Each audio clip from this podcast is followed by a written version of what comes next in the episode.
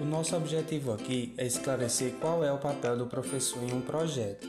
Então, o professor, além de ele precisar ter um olhar atento sobre a realidade da sala de aula e fora dela para idealizar o projeto, é, é dele também a responsabilidade de planejar.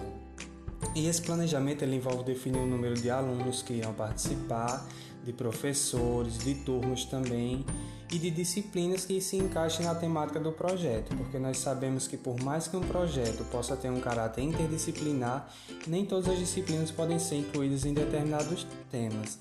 E também é dele a responsabilidade de ver a quantidade de recursos que são necessários para a realização desse projeto.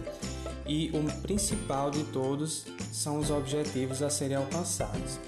É bom lembrar que esses objetivos eles devem ser execuíveis, devem ser claros também e práticos. Execuíveis porque é, não deve ser algo que não possa ser realizado no período que foi planejado. Por exemplo, é, planejar um projeto que deve ser realizado em dois meses, mas que os objetivos são muito complexos e o tempo se torna insuficiente para concluir os projetos. Ou mesmo o contrário, um projeto que foi pensado para seis meses, mas que pelos objetivos é possível concluir na metade desse tempo, ou mesmo antes. Ele deve ser claro porque ele não deve ser algo subjetivo demais e que dificulte a avaliação. Por isso, ele também deve ser prático, porque dessa forma é possível ver se aquilo que foi planejado foi executado. Dessa forma, facilita a avaliação no final, já que a avaliação é, se dá com base nos objetivos do projeto que foi delimitado no início. Então, partimos para a fase da execução. A gente estava no planejamento, vai para a execução. Nesse momento, o mais importante é que o professor acompanhe toda a realização do projeto e vá corrigindo, ajustando e melhorando o projeto. Bom, no desenvolvimento de um projeto, é preciso salientar sobre os ajustes finais que fazem parte desse processo. Nem sempre um projeto pedagógico pode dar de conta de todo objetivo ao decorrer de sua execução. Isso pode acontecer em alguns casos e mesmo tendo acompanhado todo o desenvolvimento com os alunos. Cabe ao professor interferir sempre que achar necessário.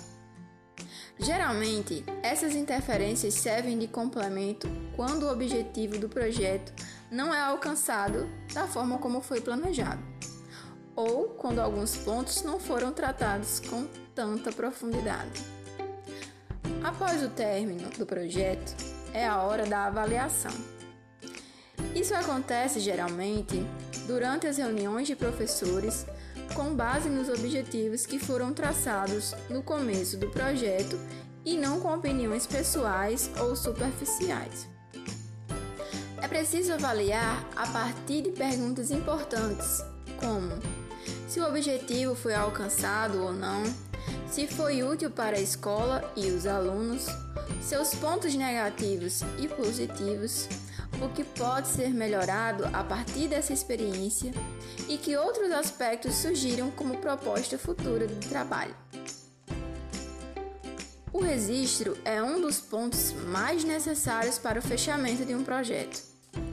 Porém, Cabe observar que desde o começo do projeto, o registro já vem sendo feito e vai se completando durante a realização.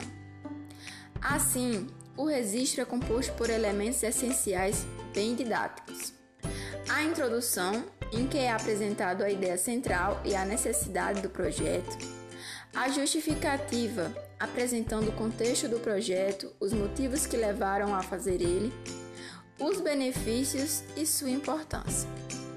Como já falamos, os objetivos têm curta duração e devem ser verificados após curto prazo de tempo, geralmente de 1 a 6 meses. Os participantes ou grupo de trabalho são os membros envolvidos no projeto, tais como professores, alunos, membros da comunidade, etc. O plano de ação é um momento em que as estratégias de execução são usadas desde o começo ao fim do projeto como forma de alcançar os objetivos propostos. E por fim, a avaliação, que deve ser feita também com base nesses objetivos, juntamente com o grupo envolvido.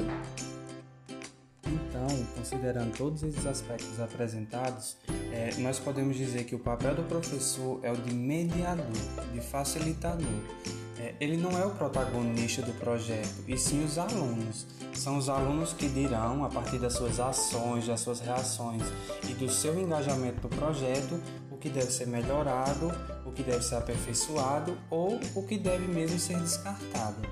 O que o professor deve, deve fazer é coordenar, é gerenciar as ações do projeto para que aconteçam da melhor forma possível, para que no final haja um aprendizado melhor por parte dos alunos, é, melhor até do que seria uma aula normal, para que o professor não se encontre naquele dilema de será que eu estou perdendo tempo em um projeto enquanto eu deveria estar dando a aula regular, aula normal?